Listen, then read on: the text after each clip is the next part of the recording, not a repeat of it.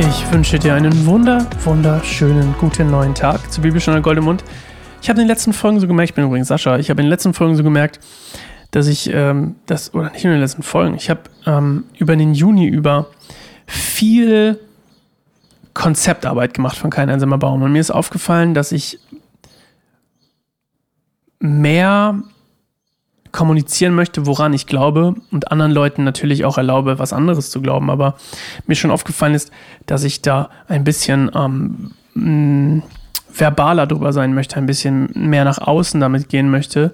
Nicht um anderen Leuten zu sagen, hey, das ist, das ist, was du glaubst oder was ich glaube, ist jetzt die absolute Wahrheit oder das, was du glaubst, ist falsch. Das ist gar nicht mein Punkt, wirklich nicht.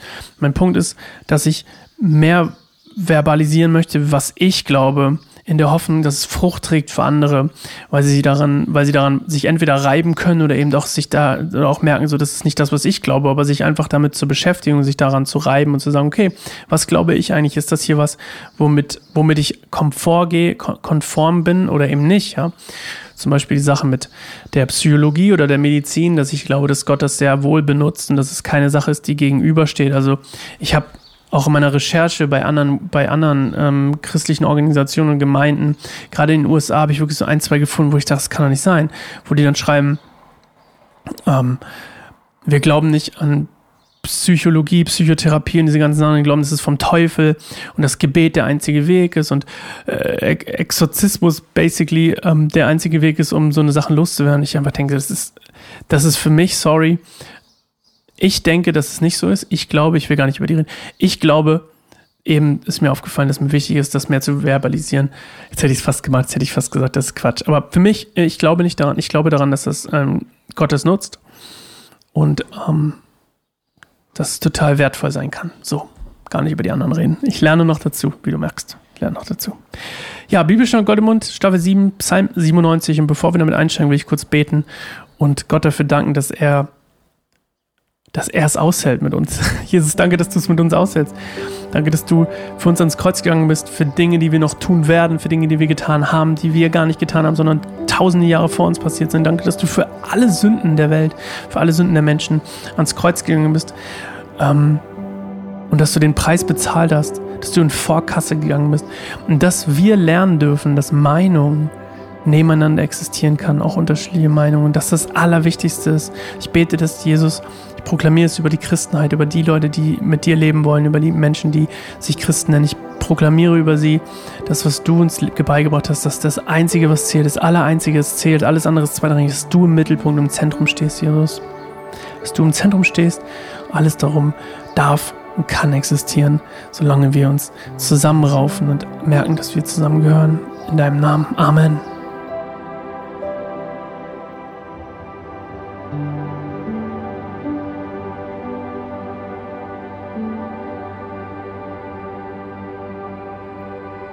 Der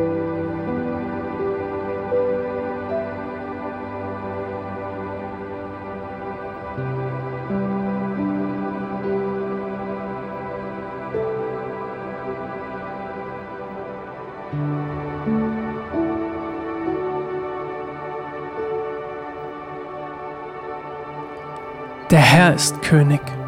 Darüber freue sich die ganze Erde. Auch die vielen Inseln sollen darüber fröhlich sein. Wolken und Dunkelheit hüllen ihn ein. Gerechtigkeit und Recht sind die Säulen seines Throns. Feuer geht vor ihm her und verzehrt seine Gegner. Seine Blitze erhellen die Welt. Die ganze Welt sieht es und erbebt. Die Berge schmelzen wie Wachs vor dem Herrn, dem Herrn der Welt. Der Himmel verkündet seine Gerechtigkeit und alle Völker sehen seine Herrlichkeit. Schämen müssen sich die Götzenanbeter, die mit ihren nutzlosen Göttern angeben, denn alle Götter müssen sich ihm unterwerfen.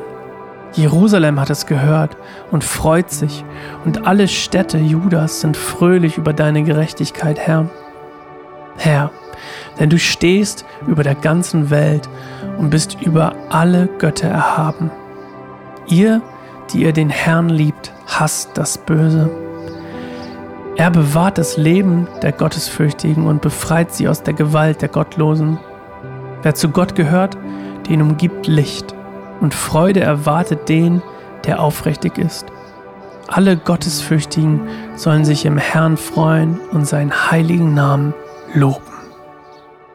Ja, Psalm 97, ein Lehrpsalm. Und der Psalmist schreibt hier eben davon wieder, ne, das was passieren wird, aber er hat hier einen sehr, und das ist auch typisch wieder für, für Bibel tatsächlich, fürs Alte Testament, einen sehr bildlichen Eindruck. Man könnte sagen, er hatte eine Erscheinung über Gottes Herrschaft, über Gottes Sein, über Gottes Wesen, wenn man so will. Und ähm, wer Gott eigentlich ist, über Gottes Charakter, könnte man sozusagen. Und dass er eben, ja, thront über der Welt. Ne? Intronisierungspsalm hatten wir schon. Und ähm, es beschreibt so ein bisschen einen triumphalen Moment mit Gott oder dass Gott quasi triumphierend ist oder triumphal, ich weiß gar nicht, wie das richtig heißt. Und ähm, dass er Macht über alle Götter und Götzen und Idole und was auch immer hat. Und als ich das aufgeschrieben habe oder recherchiert habe, und ich bin dann über dieses Wort gestoßen und es schweift vielleicht ein bisschen ab. Es geht hier natürlich auch viel um falsche Anbetung und über falsche Götter anzubeten und diese ganzen Sachen, dass Gott eben über der Sache steht und dass die Menschen, die Gott lieben, das Böse hassen und ähm, dass er die Gottesfürchtigen rettet, aber die Gottlosen vers ver ja, verstößt und dass die im Licht wandeln, die mit Gott unterwegs sind und die, die eben nicht im, im Licht wandeln, in der Dunkelheit sind, also die nicht mit Gott sind. Und ich habe dieses Wort aufgeschrieben, Idole in der Vorbereitung hier auf mein Notepad. Notepad, ja, mein Notizblock. Notepad, das klingt so modern. Auf mein Notizblatt habe ich mir aufgeschrieben, Idole. Ich bin über dieses Wort gestolpert und habe so ein Fragezeichen da gemacht. Und mir ist aufgefallen, dass wir alle immer noch, wir haben, ich glaube, wir sind darüber hinaus, dass wir jetzt in unserer Welt sagen, so, das sind Götzen oder so. Also eine falsche Götter. Ich glaube jetzt an Ramses oder sowas, keine Ahnung. Aber worüber wir nicht hinüber, rüber, herüber sind, sozusagen, sind Idole. Und ich habe ganz oft das Gefühl, dass wir oftmals menschlichen Vorbildern hinterherrennen, denen wir vielleicht nicht hinterherrennen sollten und unser Leben auf Dinge ausrichten. Ne? Gerade so Mega-Churches in den USA, da sind wir bei wieder so ein Thema von meiner Recherche, sind so personenzentriert und hier in Deutschland ja teilweise auch und, und ähm, andere Gemeinden, andere Megachurches. Gerade so ein gemeinsamer Nenner von diesen Megachurches, von diesen Gemeinden, die so riesig sind, ist diese Personenzentriertheit auf eine Person. Und das ist eben leider oftmals nicht Jesus, sondern das ist dann eben äh, XY ist so, das ist unser äh, ne? und dann dass du merkst, so diese ganze, auch das ganze Marketing und die ganze Werbung, alles läuft darauf hinaus, dass es diese Person ist diese Person bringt uns Gott nahe oder diese Person bringt uns Gottes Wort oder ne, das ist mir auf jeden Fall aufgefallen und ich glaube, dass wir da aufpassen müssen, dass wir nicht in das gleiche Schemata rutschen wie teilweise dann das Volk Israel damals oder eben auch ähm, in dem Psalm oft berichtet wird von fremden Göttern oder Götzendiensten, dass wir nicht anfangen, Menschen wie Götter zu behandeln oder wie diese auserwählten, ja, Idole eben, sondern dass wir Menschen immer noch als Menschen betrachten. Aber was ja auch damit hergeht, ist dann eben auch, wenn wir jemanden so hochheben und ihn fast zu einem Gott machen oder zum Stellvertreter Gottes, dass dann dem, dementsprechend auch eine Last auf der Person liegt. Also es ist nicht nur schlecht für uns, sondern es ist auch schlecht für die Person, weil es einfach gar nicht machbar ist, ein perfektes Leben wie Jesus zu führen. Und wir teilweise eben diese Person Gott gleichstellen oder wir vielleicht nicht, du vielleicht auch nicht, aber eben viele Menschen, viele Christen, gerade in den USA, das gefühlt so tun und ähm, auch so rausstellen. Ich glaube, das ist gefährlich. Gut, das war mein Wort, äh, mein gefährliches äh, Ermahnungswort zu, zum heutigen Tag. Wir lesen morgen Psalm 98. Ich freue mich auf dich. Bis morgen. Ciao.